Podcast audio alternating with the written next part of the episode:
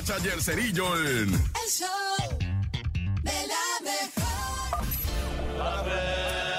¡La bacha! ¡La bacha! ¡La bacha! ¡La misma bacha! La bacha, la bacha, la bacha. Es el principio del final, el principio del fin de la fase de grupos. Así es, carnalito. Actividades de esta jornada 2, último día. Pero primero, actividad del grupo G. Camerún contra Serbia. Marcador final 3 a 3. Un partido de toma y daca. Se dieron con todo. Primero Camerún, luego Serbia se va 3-1 y Camerún que me los alcanza.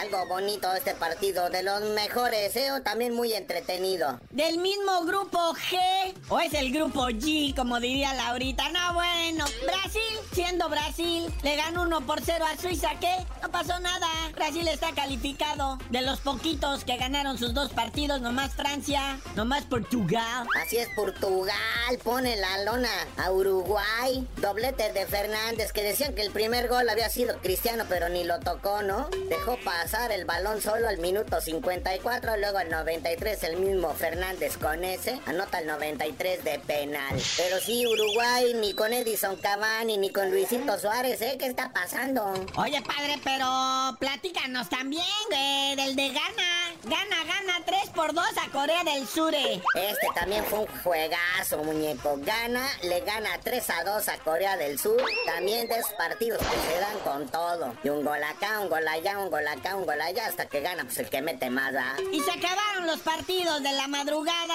ahorita ya en una, o sea, se ya más así como más de humanos, ¿va? Grupo A termina su fase de grupos Ecuador, Senegal, Países Bajos, Qatar. Oye, sí, hoy actividad en el grupo A, con el anfitrión prácticamente eliminado, ¿verdad?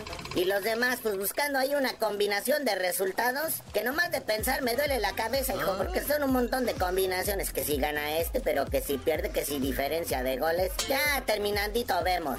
Por ejemplo, la situación de Senegal es un ganado, un perdido. También hay actividad del grupo B. Y aquí el 1-2 lo comparten Inglaterra e Irán. Así que ellos no están tan obligados a la victoria. Y los más surgidos, los que tienen la presión, son Estados Unidos y Gales, ¿verdad? Que Estados Unidos va contra Irán e Inglaterra contra Gales.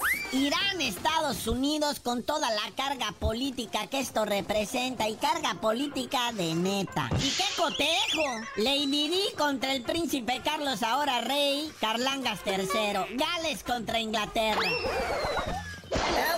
Carnalito, ya vámonos. Está arrancando esta jornadita 3. Y mañana le toca a México. Por cierto, estoy vendiendo mi playerita del tri, ¿eh? Nomás lo usé dos partidos.